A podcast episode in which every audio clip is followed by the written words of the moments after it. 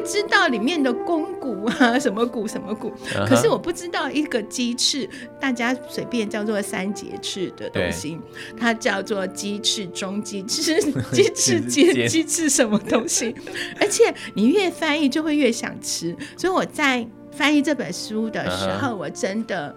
连现在我都还去那个鸡贩那边去买鸡肉，对，因为我请他帮我留一个东西。什么？欢迎光临。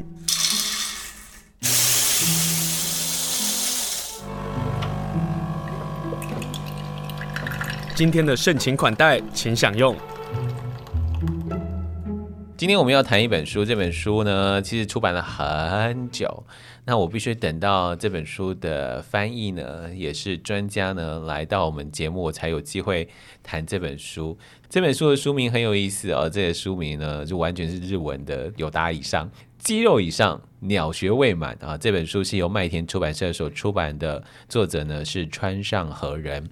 来到我们现场的是好朋友张东君，他是这本书的翻译，也是科普作家。Hello，东君好。秦胜好，听众朋友大家好，来谈这本书。这本书的日文名字就叫做“鸡肉以上，鸟学位”。不，它日文叫做“鸟肉 鸟肉以上，鸟学位》嘛”，所以我就很遗憾，它的中文没有办法把那个“鸟”直接用上来。它那个“鸟”其实也有鸡的意思，对不对？对，因为平常我们在日本，你要说买鸡肉，实际上是说买鸟肉。对啊，嗯。哦，所以 你本来想说就叫鸟肉以上鸟学位对，然后可是台湾的话就不会把鸟当成是对，当成是鸡，然后在日本的话，它就是等于是双关语，又是鸡又是鸟。对，嗯，嗯，所以当这个人穿上和人要写这本书，从鸡，然后让我们来认识鸟类。对，是一个非常合理的一件事。对，而且他说，他就说这件事情很微妙，就是大家不要以为说，嗯、然后等你认识鸡了以后，你就会认识鸟，因为它又是两回事。因为鸡是经过鸡年月累，然后呃，人类为了要吃它，所以培育出来的。的很就是肉鸡，肉鸡，然后所以有很多部分，它又跟野生的鸟又不太一样。对，所以它虽然可以是让你认识鸟类的一个入门，可是中间又会有一点点偏差。嗯，可是我觉得在翻译这本书的时候啊，因为这本书其实是这本书很难翻呢。这本书其实是我我在脸书上许愿的，然后因为因为我我有。呃，我有想要翻译前面一本那个川上和人的书，可是因为那本书就是我想要，我是没哎说我想要翻译的时候，他已经版权卖走，而且人家已经要翻了，uh huh. 所以所以那种有听到我说的人，然后就是找我推荐那他的前面那本书，然后可是麦田的翻译有看到那个我在我的哀怨，他来找我翻译，所以麦田就谈下了这本书的版权。对，然后我说。你刚刚说这本书很难翻译，其实是因为川上和人他喜欢用很多梗。对，我的意思就是那个梗实在是很好看，你旁边那个译注很好看的，而且你会发现说，我整本书我加了大概两百九十五个译注，然后可是中间还一大堆地方你会看到挂号。边按，然后就是编辑觉得说还不够，还要再继续加，所以很多地方然后加，然后只是编辑的是加在文章里面，就直接写说怎样怎样，对，然后剩下的是是译注，因为这样就已经用三四百个了。可是就是那些梗你不写出来的话，嗯，他又会觉得说就就差了那么一点点，你要是没有懂这里的话，你就不晓得他到底想要说什么。对，因为这里头的那个译注啊。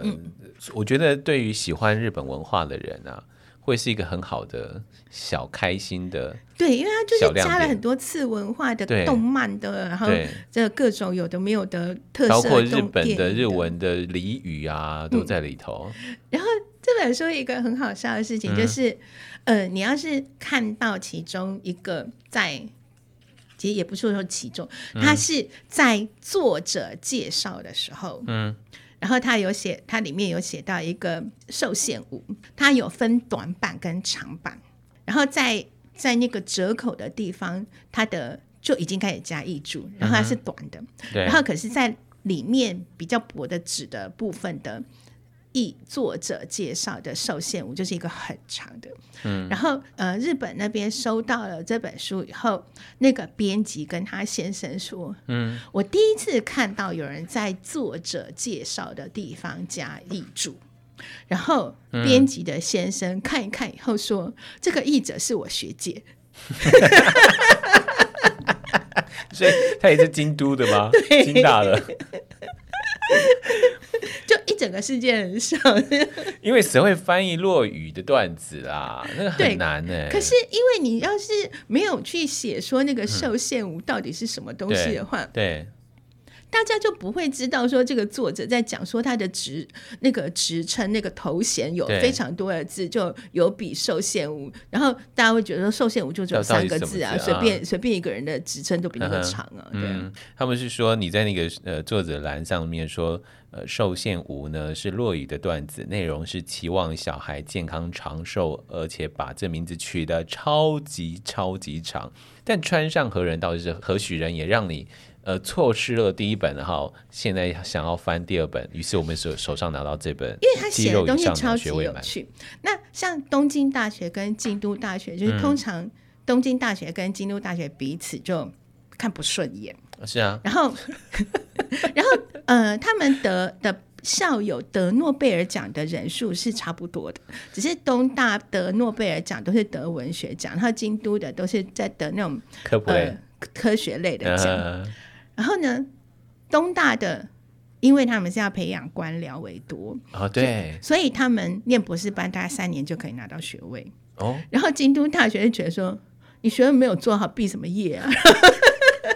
然后所以东京京都大学觉得东京大学在卖学位，然后东京大学觉得京都大学在蹉跎人家的青春。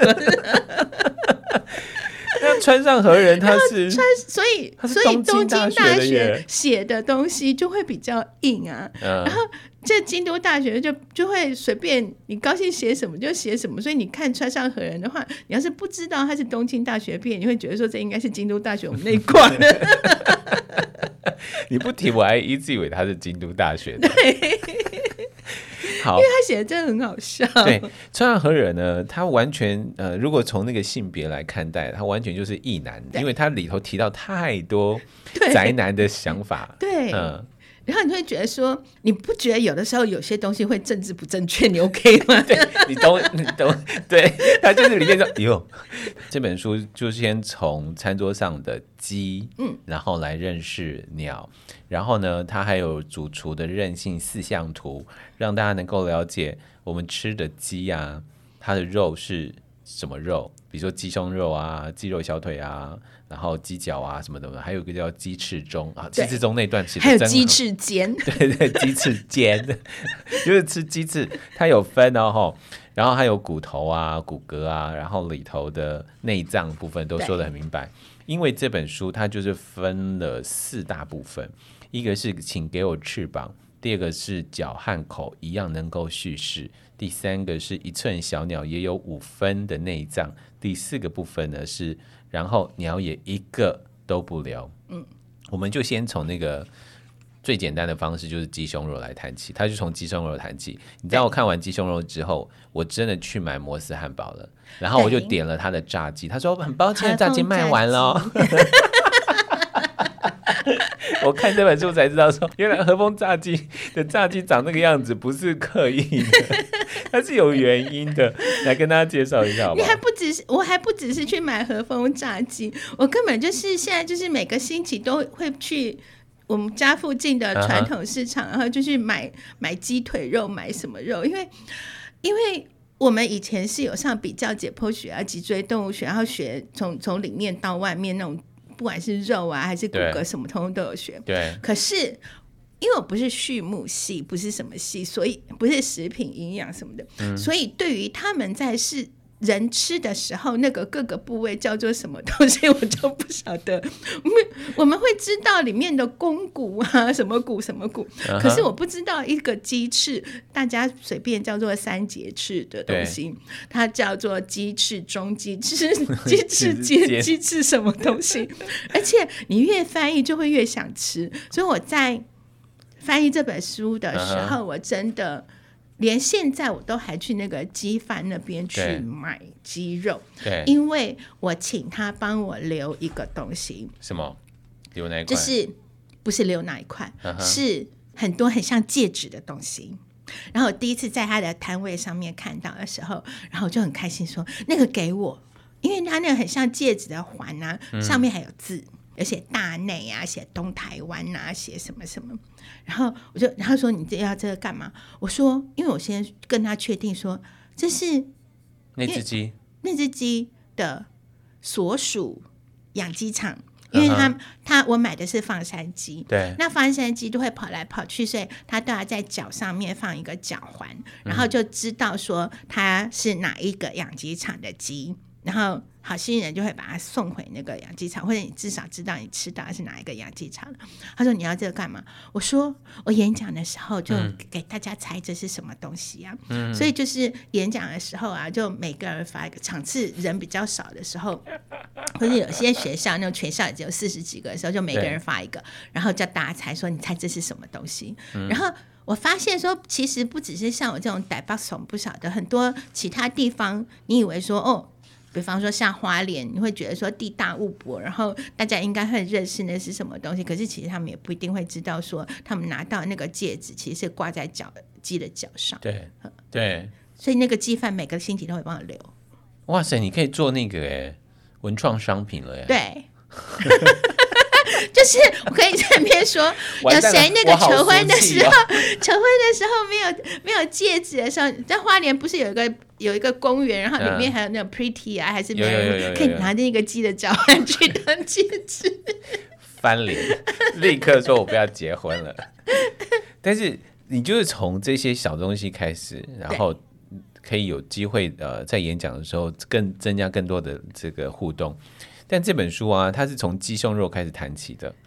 我我觉得它是非常吻合我们开始认识鸡的这个对，因为角度鸡的话，鸡胸肉的话，是你不管有没有减肥，或者是你有没有那种吃哪一种素的人，嗯、都是可能不吃素，可是他在减肥的人也会去吃鸡胸肉，因为它的它的卡路里最少，嗯、然后他用的是。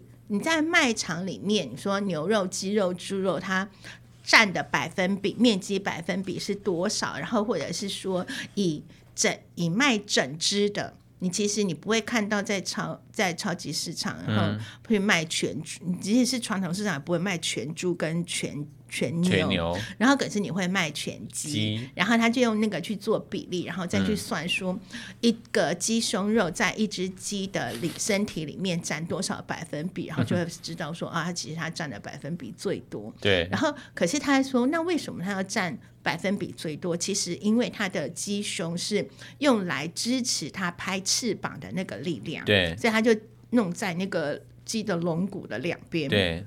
对，然后在里面其实有一个很有趣的地方，就是有个地方叫激流。对，然后呢，他是说到底有没有激流的存在呢？对，它激流其实是在里面。然后问题是说，嗯、好，那个地方在日文里面叫做激流，然后在日文叫做萨萨米，是因为它是形状像竹叶。对，所以像它用呃那个形状的话，因为在中文叫做激流，可是日文叫做。嗯叫做那个萨萨米的话，它可以用在各种鸟类上面。可是因为它同样去比较说各种鸟类它的它的肌它的胸部的那个肌肉啊什么的，对，所以你不能说一只蜂鸟的肌瘤是多少。所以你哎、欸，可是蜂鸟的肌瘤很。多哎、欸，如果就比例来讲，这本书告诉我的，对，对，所以他你就要去找它的动物学上面的类学上的名词，对，所以它可以讲说是里里肌或者是胸小肌，嗯、对。那问题是说，我们讲到里肌的时候，绝大部分人会想到猪肉的猪里肌，不会想到说，哎，鸡有里肌有的那种感觉，嗯，所以就是写。胸小肌，而且这个部分我还加了一个译注，在食物的部分我们会写鸡柳，在 在其他的部分我们会写里脊或是胸小肌，所以这这这本书上面加了非常多的。有有有，你上面的那个一株说，鸡柳是指鸡身上的里肌，解剖学上称之为胸小鸡。那中文呢，则是因为外形像是柳叶而称之为叫鸡柳，对对不对？然后还有告诉大家，这个鸡柳我们平常怎么吃？但这个部分呢、啊，嗯，我我讲一讲那个和风炸鸡，嗯，哎，他说那个摩斯的和风炸鸡上面凸起的是上背部啊，对，很好吃。你知道我以前在吃的时候觉得很好吃啊，嫩啊，嗯、然后还会带一点嚼劲这样。嗯，对。那我就以为它只是，比如说它类似像鸡腿肉的那个位置。嗯、而且它拿起来这样也很像鸡腿。对啊，对啊，对啊。我看了这本书才知道，哎、欸，它真的有这块肉哎、欸，而且它还用了一个词，这个叫做做飞翔鸡。就是你刚刚讲的，就是鸡胸肉的存在，它其实是为了要让它能够飞翔，然后这里头就跟肌瘤跟飞翔肌有很大的关系。对啊，就像大家要是现在可以动一动你的手的话，就是 把你的 两只手 转过来，两只两只手拿起来转一转，然后你在你就会发现说你在转动你的手的时候，特别是你的上臂，就是你的前臂这一端，对，然后就会联动你身上的那个胸部的肌肉，对。那个地方就是你换成鸡，就是摩斯汉堡的和风炸鸡。所以，在我们以前在 摩斯汉堡会想说，你到底是在帮我打广告，还是不是帮他打广告？因为麦田其实真的有去找找那个 摩斯，请大家赞助。对，他问题是说。他即使不赞助，这本书里面也时不时会提到摩斯汉堡，根本就不用赞助。嗯、啊呃，但我我觉得这本书一开始就用那个肌肉来来谈，然后从肌肉来看鸟类的飞翔这个事情。嗯，那后面有谈到一个就是骨骼支撑的，他提到了信天翁跟雨燕。对，然后从骨骼上来看，我觉得很好看呢。对，因为他们都要飞很远很远，所以基本上它就是不是拍动翅膀型的，嗯，所以它就是张开翅膀，然后就就像一个很大的风筝一样，就这样一直一直顺着对。气流这样，然后它就跟那个肱骨的长短是有关的，对，它就用长度去跟。跟它的宽度去做比较，嗯，然后去做，因为像川上和人在这本书里面，他就会用了很多的各种不同的比喻，然后让你去懂。所以我觉得说科普一个很重要的，像我前几天在演讲的时候，也是被人家问说，你怎么样去让小朋友知道一件事情？然后他这本书还是给大人看，因为大人不懂。可是你看完这本书以后，要是有小朋友问你，就可以知道嘛，嗯，因为他。那个肌肉，它还用到肌难值，就是它的，就是它有多少的肌肉，然后去跟跟人家比，然后他又会用到他自己亲身的例子，所以那我平常在。跟人家说你要讲科普，讲什么时候就是尽量用自己的例子，嗯、所以他会讲、哦。所以你刚刚讲的那个比喻，说我们那个人类的手臂的类似像这样子，然后另外他就是会讲到肌肌肉男的那个 macho 的那种，他他说他自己因为他的手背很，他人很瘦，所以那种就是就很羡慕人家那种非常多的肌肉。他说人家都穿吊嘎，看起来很好。有有有有，他有提，而且你用翻译就是写吊嘎，我说哎。你翻的真好，然后，然后去觉得说，去问人家说，你是不是就是为了要去展现你的肌肉，嗯、然后才去穿吊嘎？然后就人家跟他说，其实不是，是因为那个那个手背太粗，要穿有袖子的话，那就整个很卡，然后反而没有办法动。然后他就用这个样子，然后再去算说各种鸡的脚啊，还是哪个地方，然后因为主要会展现到他的肌肉的是我们在吃鸡腿的时候嘛，对。然后鸡大腿、鸡小腿，因为鸡我们在吃鸡腿的时候，它其实卖你的不止它的大腿，还分它的小腿一起来，所以它在称那个它在算鸡男值的时候，或者其他值的时候，是很严谨的，会把鸡大腿跟鸡小腿那些去分开。有啊，这分开之后，我们才知道原来为什么这块部分啊，它的肌肉比较多。对、嗯，为什么有一些部分它的要嚼的部分又比较多？这跟它的包括。飞、跳、跑都有很大的关系。对，所以就是像我们以前在上鸟类学啊、的生理学啊什么有没有的时候，嗯，就是在考试的时候，你会发现大家都一边考试一边在摸自己身上。这叫作弊吧？不是在作弊，只是只是他提，因为一边念书的时候，就像我刚刚跟你说的，为什么会要你去动你的上背，然后去看说这个就是你的那个和风炸鸡，就是我们以前在念书的时候，为了要记住那些部分，我们都是自己摸自己的身上去想说，哦，它就是这里那里。今天访问的是张东君，他翻译了这本书，由麦田出版社所出的哦，《肌肉以上鸟学未满》这本书呢，他就分了骨骼，分了肌肉，然后分了内脏。其中呢，我要先讲一个事情，因为我怕漏掉了鸡屁股。嗯，我才知道原来日本人也吃鸡屁股啊！我自己以为是台湾人才爱吃鸡屁股。没有啊，你在居酒屋一定会有鸡屁股。但因为我去居酒屋，可能都吃一些比较算是完整的肉的那种。不会想说，不会想说，哎、欸，他们鸡屁股叫什么？日文叫彭吉里哦。然后他写的是平假名，就叫彭吉里。嗯，好，那我下次知道了。好，但是呢，为什么讲鸡屁股啊？鸡屁股原来不是一个排泄的地方，不是。然后呢，更重要的是它的上面的油，对啊，它不在屁股。然后更重要的是，它那个油脂啊。嗯是有意义的耶，当然啦、啊，不是？你知道我们喜欢吃鸡屁股，就是喜欢吃它的油脂，所以那个油就是你看人人多么的那个人额头上面出油，脸出油，人家人类很不开心。对啊，然后可是鸡啊，各种鸟类，它屁股出油，那个油脂线它去抹在它的羽毛上面，嗯、是可以让它防水的、啊。对，我是看这个书，我才知道原来鸡屁股不是只是鸡屁股哎，所以我觉得大家觉得脸上出油的时候，应该去泼，可以泼一点水，看它 那个水是变成整滴掉下来还是。川上和人说，告诉我们说，它鸟呢会用嘴呢，就会用它的鸟喙呢、嗯、去啄那个油，然后去沾染到它的毛。所以我们脸上起油的时候，我们要磨一磨，然后也要磨磨一磨我们的其他的四肢嘛。对。才不用花钱去买保养品啊，反正你自己身上都有。这件事情是很好玩的，我万万没想到，一个小小的鸡屁股，它其实有一个，他说屁股呢是聚集了全身油脂的元气弹，然后呢，就算是油腻腻也是没有办法的事。那重点是元气弹，连那个我们的张东君啊都翻译了，什么叫元气弹？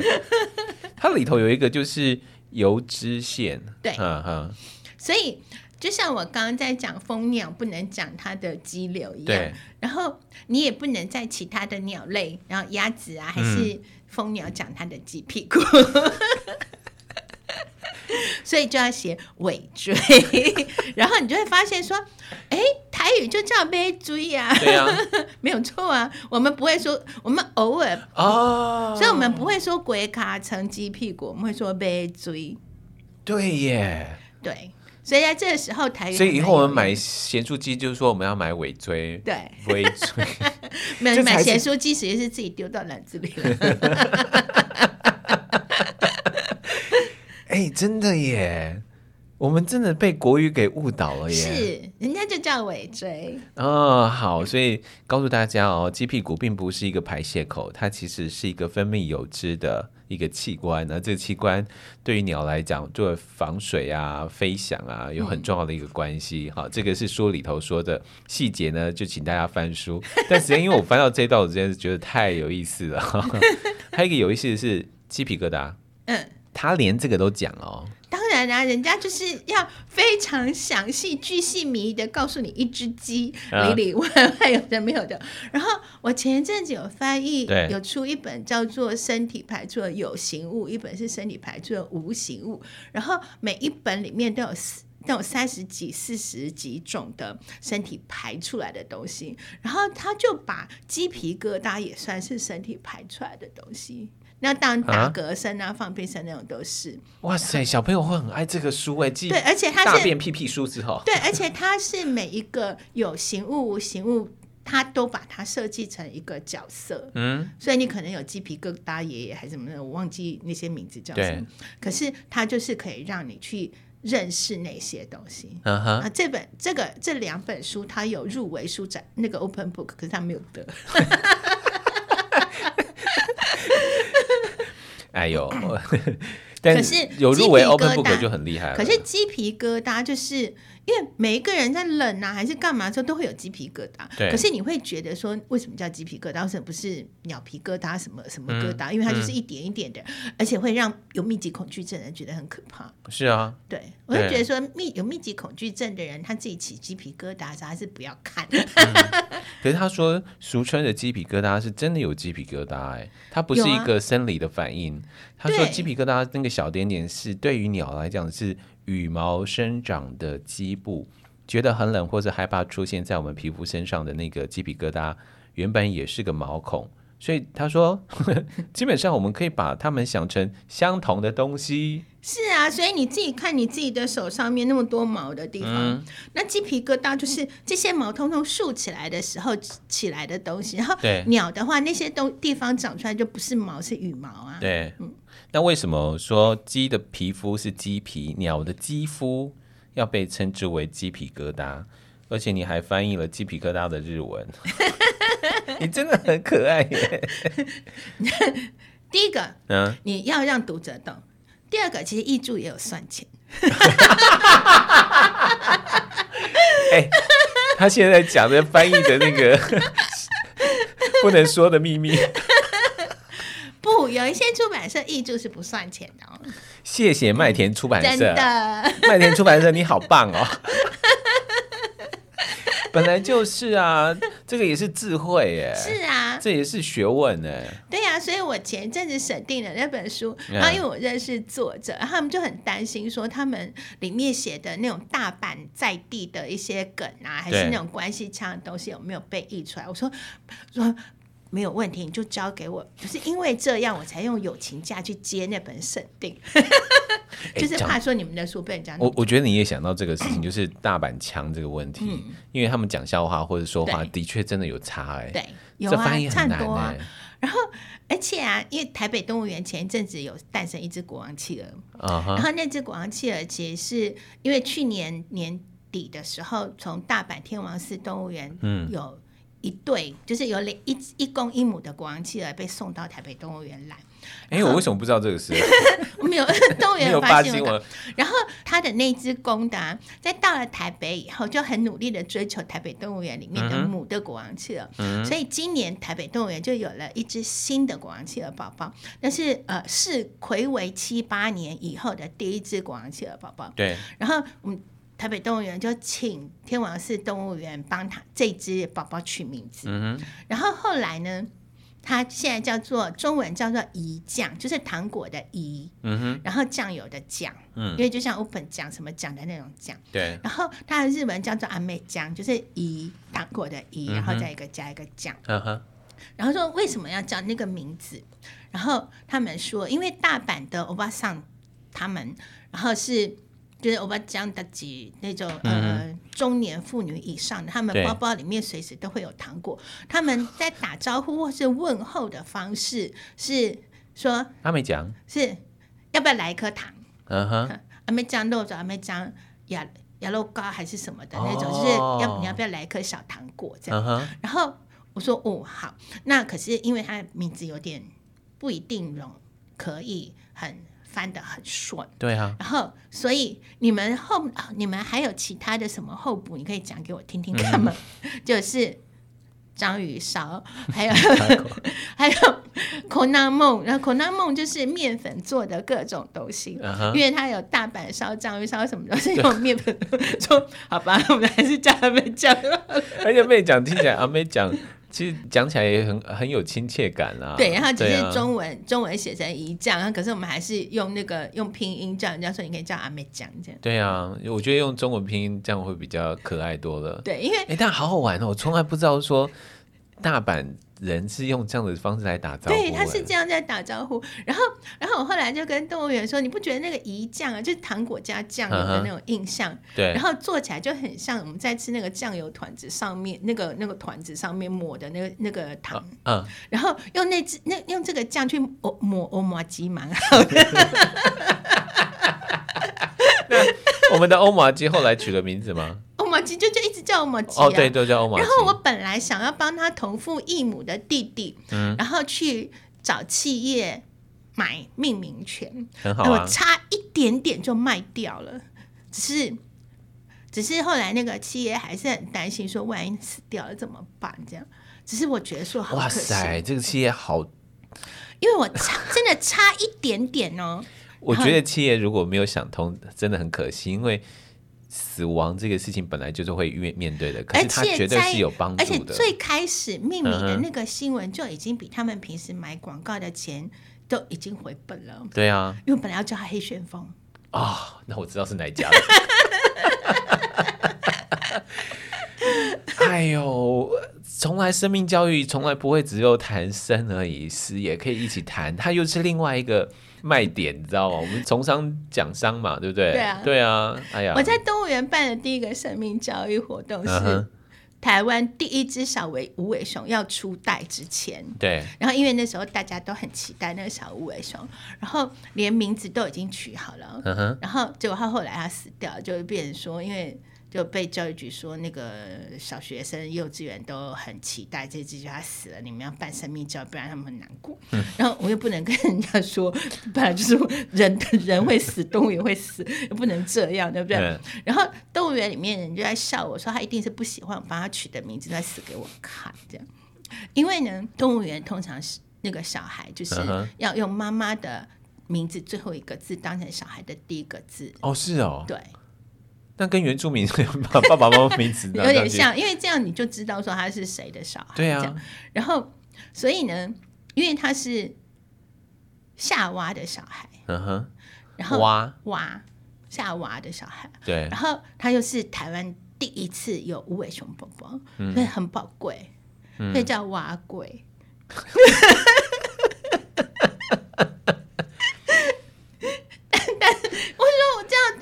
瓦吉大家都来食物名字，但我也是。蛙贵的颜色不是 O A 啊？没有啊，有一些是咖深咖啡色的蛙贵啊，我有听说不是台北的是白色的，然后台南有一些地方它颜色是深的。哦，有啦，是就是那种黑糖蛙贵啦。对啊，对啊，我们丰田下次来花莲再来花莲带你去吃丰田的蛙贵，这样。好，讲到了颜色啊，我们刚刚讲的那个鸡皮啊，对，它其实也讲到那个。鸟鸡的鸡皮的颜色的问题耶，对，还有鸡肉的颜色，对，因为像我们现在吃到的鸡，嗯、很多你在市场上看到的鸡都是白色，对啊，就是我们从外面看它毛色是白色，对，然后可是其实你去看它的原生原种是红原鸡，它就看起来是红色的，因为你一只白色的动物，然后在外面超级显眼一下，除非你是在冰天雪地上白，像那个。北极熊在冰里面，然后剩下都通通被吃掉了。对对，那所以红原鸡的话，它就是外观看起来是那种跟土红土的颜色还蛮像的。嗯，然后在它们的肉的颜色也是，因为像我们现在吃的鸡，它的颜色就是最多最多就是看放山鸡，它颜色可能鸡腿你看起来那个生的肉是浅粉红色。对对。然后他会讲到说，可是野生鸟类就是像有些去打打猎那种吃野叶。然后你去看那种，我们在吃鸭肉，姜母鸭的那种鸭肉，然后它就是红色的，因为它就是在飞行的时候，它会需要用到的那些那种那种血红蛋白啊什么的那些，它的颜色就在它的肌肌肉里面，所以你会看到说，其实连它连它的颜色都跟它的身。呃，他要飞行或是其他的事情，其实是一样的。嗯，嗯，然后他就说啊，如果解剖啊、剥皮之后啊，他会说，在鸟类你会看到它们内侧居然是偏黑色。嗯，嗯，我觉得川上和人的那个书好看啊，是里面都会有一些幽默。对，于是他说，虽然有人可能会认为他们在别人看不见的地方穿了黑色内衣，真是非常时髦爱漂亮。不过这件事应该有其在适应上的意义。我我在他的别本书，我在写说，嗯、我在他的推荐序里面啊，对就说我通常是书的内容是要让大家自己看，不会去写到他书里面，不会去引用他书里面的东西。对，对可是上一本书我就有那个，我就有引引用一段在他的。